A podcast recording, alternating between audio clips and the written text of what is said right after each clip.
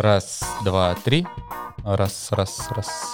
Итак, добрейшего времени суток, уважаемые дамы и господа. С вами снова я, Паша Кириченко, который пытается открыть свой первый бизнес, а конкретно бар в городе Екатеринбург. Привет, я Николай, продюсер этого подкаста. Если вы хотите знать историю реального предпринимательства, начинайте слушать с первой серии. А в этом эпизоде мы узнаем вот о чем. Бар готов к открытию, но как рассказать об этом, если рассказывать нельзя? Как-то нужно объяснять, что мы открыты. Я не могу заявить это всем сразу. В то же время осталось всего 60 тысяч рублей. Смогут ли ребята уложиться в бюджет? Моя задача сейчас использовать максимально рационально и уложиться в 800 тысяч. Паша усвоил урок из прошлого эпизода и провел тест бара с незнакомыми людьми. А тут нам дали пендель под зад, и мы полетели. Раскрываем секрет, как сделать наливку за пару часов. Но из-за того, что я был уставший, я пытаюсь сунуть, а он, ну, не пихается. И кому надо дать на лапу, чтобы открытие прошло быстрее. То кому-то где-то придется дать, его заранее предупредили. Давайте сейчас, ну, может, в конце запишем кусочек, с которого можно начать как этот, если вы хотите, чтобы история кофейни заварили, продолжалась. Нет. Запишем то, что бар гости начинает свою работу со следующей пятницы в тестовом формате. Официального открытия у нас не будет, пока не, не произойдут определенные сдвиги по документам. Вот. Мы будем открываться для своих, для всех тех, кто знает. Ну, я планирую, по крайней мере, разнести конверты. Как-то нужно объяснять, что мы открыты. Я не могу заявить это всем и сразу, я могу, например, занести 20 конвертов, в которых будут приглашения одному конкретному человеку, и он может с собой двух позвать. В любое время мы откроем для него двери. Главное, чтобы он подписался на наш Инстаграм и заранее нам написал, когда он хочет прийти, сколько человек будет. Кроме этого, у нас ежемесячно будут проходить подкаст-тусовки, в которых мы будем рады видеть всех начинающих подкастеров, тех, кто хочет, но не знает, как начать, либо у тех, у кого уже очень крутые подкасты, чтобы мы все образовали уральское комьюнити подкастеров, все обменивались опытом, дружили, развивались и развивали отрасль подкастов. Мы теперь есть на Яндекс Картах, должны появиться скоро в Дубльгисе. Пока звонки идут только с Дубльгиса, не хотите попользоваться нашими бесплатными уроками. Пока ничего такого нет. На Яндекс Картах мы появились день в день. То есть я с утра отправил заявку, вечером я уже был на Яндекс Картах. Дубль ГИС перезвонили мне спустя два дня, и все. Ну, тоже ты сначала появляешься в веб-версии, потому что ее легче редактировать, потому что они обновления выпускают раз в месяц, если я не ошибаюсь. На очереди у нас TripAdvisor. Также я немножечко занялся Инстаграмом. На нашей странице в Инстаграме гости.екб вы можете нажать, и вам сразу пометит, где мы, как до нас добраться. У нас есть отметка, то есть вы набираете гости, сторис, легко можно нас отметить. Осталось запустить таргет. В следующем выпуске я, наверное, объявлю то, что у нас будет небольшой конкурс в нашем инстаграме к нашему открытию.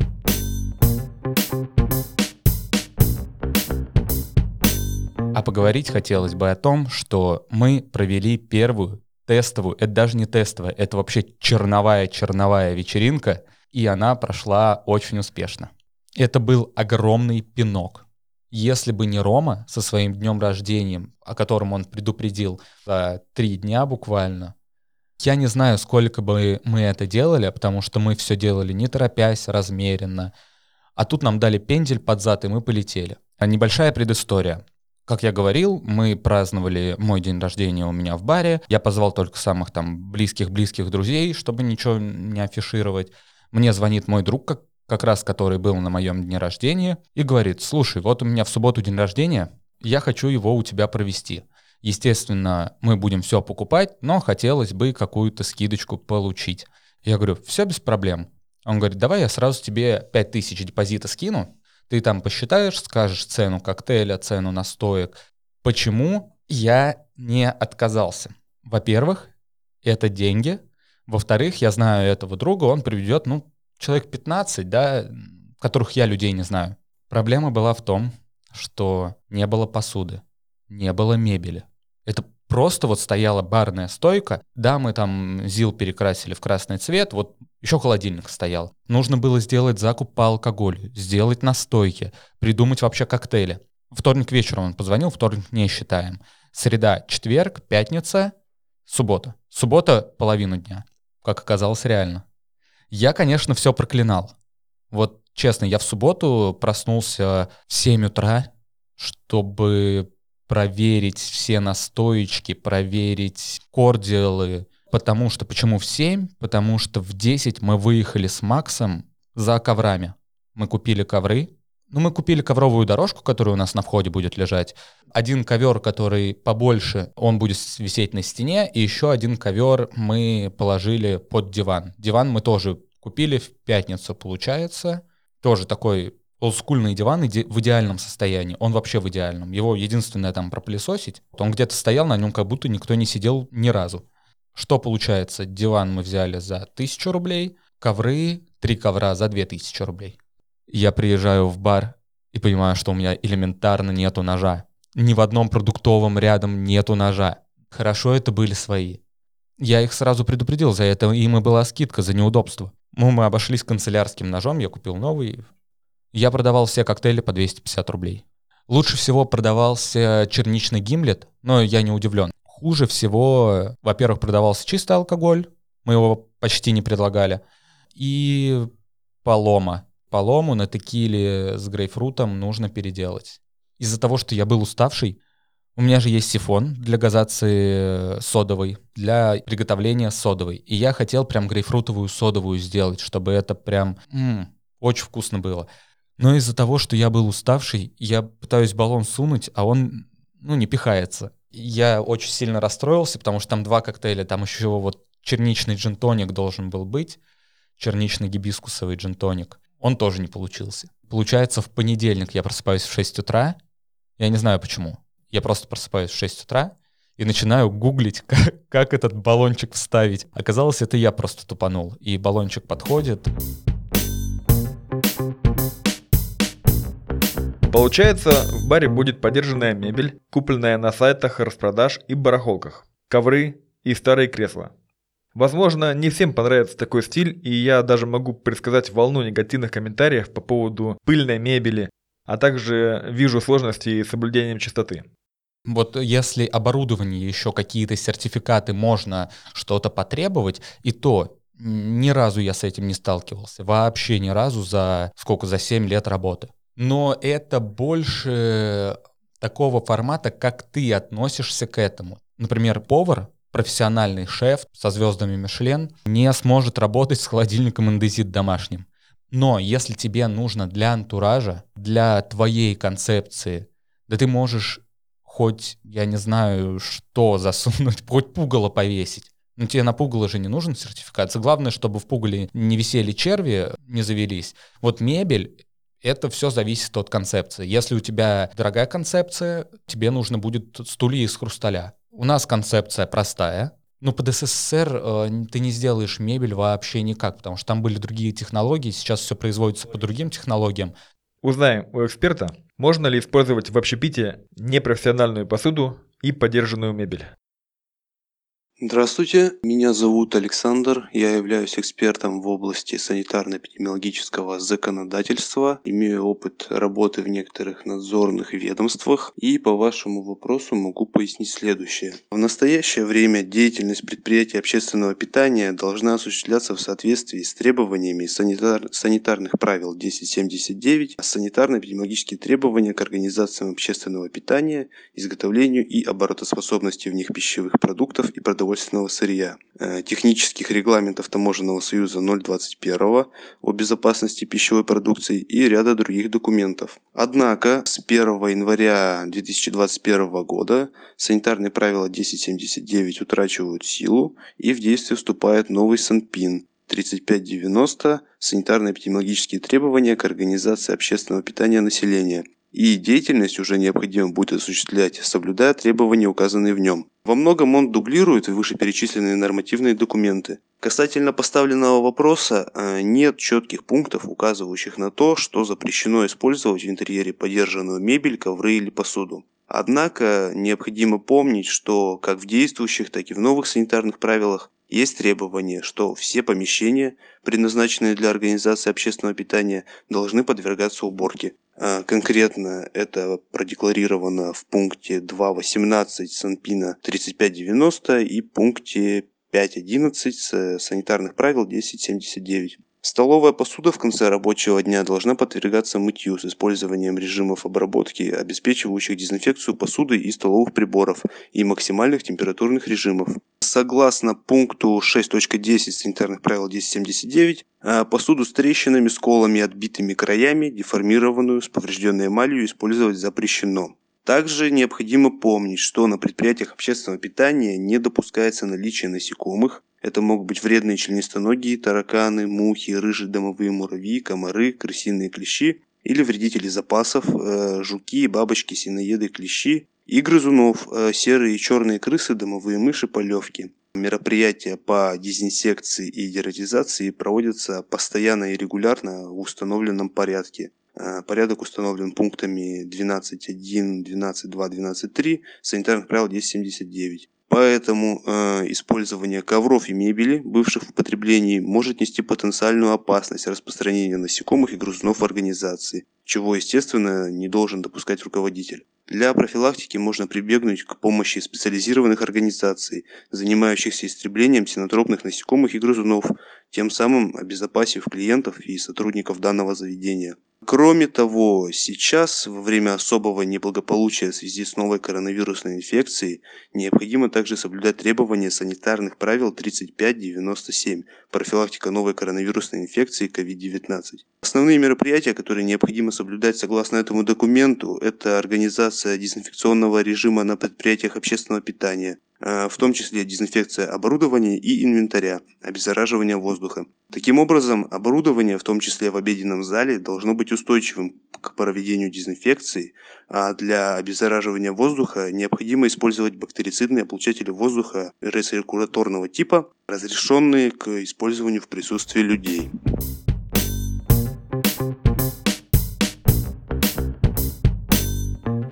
Сколько же заработал Паша на первой тестовой вечеринке? На первой вечеринке мы заработали 16,5 тысяч рублей. Это оборот. Если учесть то, что мы на закуп потратили в районе 8, наверное, 10 тысяч я скинул Максу. Из них 5 нам с Викой за работу пошло. Ну, мы отработали в маленький плюс. Мы будем зарабатывать и тут же тратить, зарабатывать и тут же тратить. Обновляться, совершенствоваться — и я не знаю, когда мы первую чистую выручку получим, которую мы сможем вот так вот взять и куда-нибудь на свои дела. Я не знаю. Максим вроде как собирает подушку. На всякий случай. Но не факт. Я в эту подушку, честно, не хочу залазить. Моя задача сейчас использовать максимально рационально и уложиться в 800 тысяч. Я открою небольшой секрет. Мы рассчитывали на меньшую сумму. На 100 тысяч меньше пару дней назад разговаривали с Максимом, он говорит, ровно 800 тысяч у нас вышло. Он говорит, я посчитал все эти деньги, которые мы еще потратим, вот ровно 800. Есть еще одна вещь, но я ее расскажу в следующем подкасте, я ее постараюсь за неделю сделать. Ну, как раз, думаю, к следующему подкасту будет известно, выгорит эта вещь или нет. Окей, Паша немного, но заработал. В том числе и на своем друге. Я тут подумал на эту тему. Можно ли вообще брать деньги с друзей? Или, может, стоит наливать бесплатно? Давайте уточним. Так, еще хотели поговорить про как наливать своим, брать ли с них денег. Был, был такой момент. Во-первых, э, как сказать, я и так сделал скидку. И я как раз поработал в том формате, что каждый, кто к нам приходит, начинает с шотика. Это от бара подарок был. И я где-то рублей 500, наверное, 800 вернул другу, у которого был день рождения, потому что я его очень хорошо знаю. Это человек, который не умеет останавливаться. То есть он мне скинул 5000 э, депозит, потом еще 2000 депозит, потом еще 2000 как его, он всех решил угостить наливками уже пьяный. Я это, я это все прекрасно понимаю. Я ему говорю, Ром, возьми. Нет, нет, бар должен зарабатывать. Я говорю, бар и так зарабатывает, поверь. То, что ты сейчас сделал, это просто моя благодарность тебе. Давай вот так. Нет, нет, я деньги брать не буду. В итоге я рублей 800, по-моему. Я так по 200, по 300 рублей он мне давал, я возвращал его девушке, потому что он отказывался брать. В этом нет ничего такого. либо, например, э, один из моих тоже близких друзей, он видит то, что у нас копится посуда, а мы прям иногда нон-стопили. Он говорит, вы не против, если я зайду за бар, помою вам посуду? Он зашел, помыл нам посуду, вышел обратно. Естественно, я его угостил наливкой за это. Брать деньги с друзей или не брать, во-первых, если я хочу угостить, я угощу. Если человек понимает, что это не бесплатно, э, это все равно труд, дружба дружбой, но зарабатывать все должны. И это должны понимать обе стороны. Можно делать скидки для друзей. Вот это самый такой, мне кажется, оптимальный вариант. В самом начале своего пути я сталкивался, я работал в ночном клубе, и вот когда только тебе 18 лет, у тебя особо-то денег нету, по-дружески, по-братски, вот это вот по-братски у меня как-то потом отошло. Потом все как-то начали понимать, что я работаю. Тем более, если напрямую зависит процент с продаж, братан, нет. Хоть какую-то денежку. Я могу тебе скидку сделать, да, виски-колу не за 350 рублей, а давай за 250. Знаете такие истории, когда ты приходишь в бар, и тебе сразу наливают комплимент, ну, например, крафтовую наливку, и ты такой радостный, пьешь, добреешь. Я и сам делаю такие напитки, и обычно у меня уходит на это 30-40 дней, чтобы наливка получила полный вкус и аромат. Значит, их надо где-то хранить и обеспечивать все условия, что увеличивает себестоимость. Но Паша говорит, что делает настойки за несколько часов. И стоит это очень дешево. Давайте разбираться, почему и как. Это не секрет. Метод приготовления называется сюит. Вакуумирование сначала всего. Термическая обработка без соприкосновения. То есть оно в собственном соку. Это обычно мясо, овощи. Все томится в собственном соку. Можно сказать, в водяной бане при определенной температуре. Эта температура обычно там 60 достаточно дорогая дорогое удовольствие, тебе нужен вакууматор, тебе нужен сюит. Если сюит еще недорого, можно найти тысяч за 5-6, то вакууматор качественный, хороший, стоит в районе 30-40. И, кстати, Паша Хохлов говорил, да как, вот у тебя денег нет, а ты будешь еще вакууматор, э, сюит, да ты вообще... Скажу так, во-первых, для того, чтобы вакуумировать алкоголь, как я делал? Есть э, такие штуки, зиповские пакеты для замораживания ягод. Да, то, то есть точно так же можно оттуда весь воздух достать, на зип-лок поставить и все. Я не учел, что при нагревании все равно пары от алкоголя идут, и некоторые пары, они все-таки прорываются через этот зиплок, и, соответственно, настойка превращается в наливку. То есть наливка — это чуть поменьше градусом. Вторую же партию я просто еще усилил, закрутил, то есть чтобы сто процентов не вышло ни единого испарения от алкоголя, и на прищепке. Пакет алкоголь, ягоды, все, что мне нужно сделать. И на два часа я это делал в домашних условиях. То есть я нагревал температуру, исходя из того, что какой температуры должно быть капучино. Оно должно быть такой температуры, чтобы не обжигало. Погружал руку, если у меня рука терпит еще, можно еще подогреть. Сейчас у меня нога просто чесалась. Помните, Паша говорил, что в его баре будет очень короткое меню. После этого к нам пришло очень много комментариев. А как же он заработает на этом? Ведь не будет выбора, а это значит потеря денег. Аргументация у Паши такая. Короткое меню, которое будет обновляться каждые две недели. По 5 коктейлей. Это авторские коктейли. Если у нас есть алкоголь, и мы можем сделать, например, негрони, мы без проблем это сделаем. Но, во-первых, мы рассчитываем, мы не держим больших запасов алкоголя.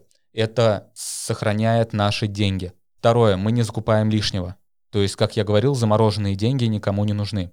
Поэтому ограниченное меню без каких-то, без груза тяжкого, который будет на наших полках стоять, это плюс. А если мы еще будем знать, сколько людей нам придет заранее, это будет вообще шикарно. То есть мы не будем раскидываться деньгами и покупать заранее кучу всего, а вдруг нам никто не придет, да?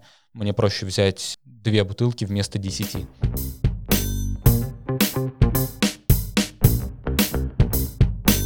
Также, друзья, хотелось бы с вами поделиться небольшой новостью. У нас появился новый друг, крупнейшее нонфикшн книжное издательство в России, Бомбора. Это целый океан полезных и вдохновляющих книг, и из этого океана мы ежемесячно будем разыгрывать одну книгу. Если вы слушаете нас на Кастбоксе, Apple подкасте, вы можете спокойно оставить комментарий, контактные данные, и совсем скоро мы проведем первый розыгрыш от нас и от книжного издательства Бомбора.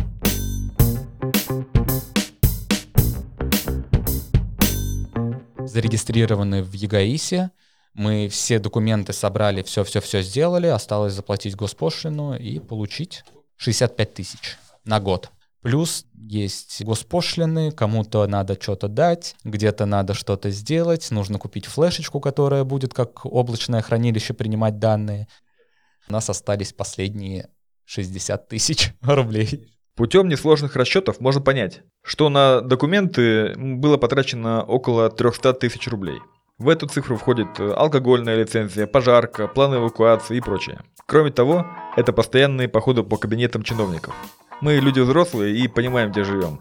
Я напрямую уточнил Паши, была ли у него встреча с нехорошими людьми, которые требовали взятку. О чем идет речь? О том, что где-то нужно дать на лапу. Во-первых, я не занимаюсь плотной документацией, но могу сказать, что придется.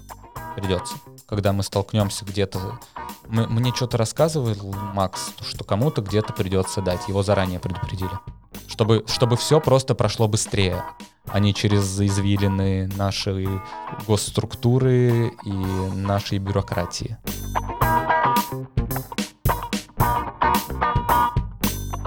Итак, друзья, вами был Кириченко Павел, безумный человек, который за 800 тысяч как-то пытается открыть бар в городе Екатеринбурге, свой первый бизнес. Подписывайтесь на нас на всех подкаст-платформах. Apple Podcast, CastBox, Яндекс Музыка, ВКонтакте, Spotify или там, где вы привыкли слушать. Мы будем с нетерпением ждать вас в следующем выпуске, а вы не забывайте ставить оценки и писать комментарии. Пока! thank you Música